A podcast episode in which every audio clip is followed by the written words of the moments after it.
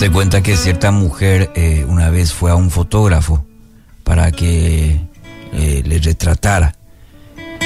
La señora se había arreglado lo mejor que había podido y bueno, la fotografía salió buena. Pero el fotógrafo se dijo, bueno, tengo que retocar estos, esta fotografía porque si los dejo como están, esta señora no va a quedar contenta como diríamos, agregarle, agregarle algunos filtros. bueno, y en efecto, cuando ella regresó a ver al fotógrafo, quedó muy satisfecha y creyó que era más bonita lo que, bueno, en realidad era.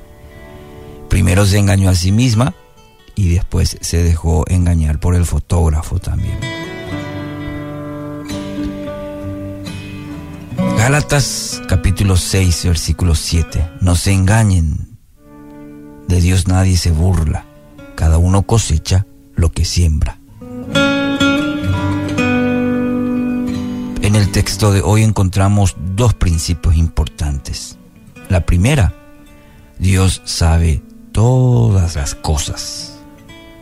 Aunque procuremos utilizar los recursos para esconder ciertos aspectos de nuestra vida, aún aquellos guardados quizás en lo más profundo, ¿sabe qué? Dios lo conoce. Nada se escapa de Dios. El mismo salmista había dicho, ¿dónde voy ahora? ¿Qué puedo hacer? ¿Mm? Conoces todo. Nos esforzamos tanto en mostrar una, por ejemplo, una buena imagen, para mostrar quizás lo externo, pero no olvidemos que lo externo es resultado también de un estado del interior. Primera Samuel 16, 7, pues el hombre mira la apariencia exterior, pero el Señor mira el corazón.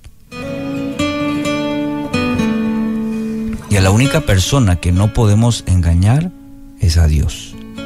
Al querer hacerlo, en realidad nos engañamos a nosotros mismos más o menos como la ilustración que te comenté de la mujer, eh, que creemos que estamos bien, pero en realidad no lo es así. Y nos engañamos a nosotros mismos. El segundo principio del texto de Gálatas 6, 7, lo que siembres, lo que, lo que sembras, eso cosechas. Así es tanto en la ley de la vida, pero sobre todo en el ámbito espiritual, en la vida espiritual. Cada acción va a tener un resultado.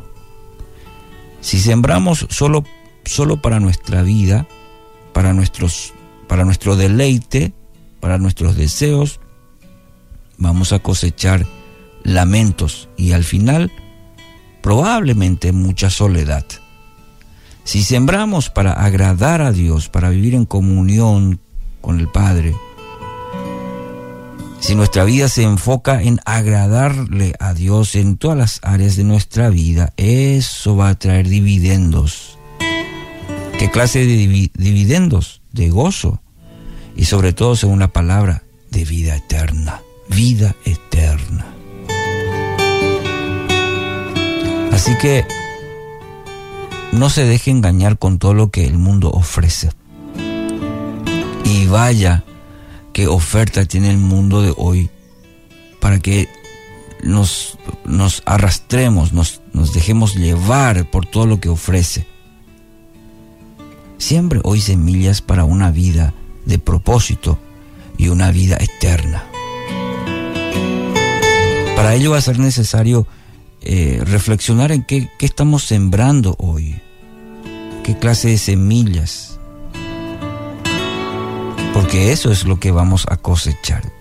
Si estamos sembrando semillas solo para nuestro deleite, entonces eso va a traer amargura tarde o temprano. Así que hoy, querido oyente, ¿sabe qué?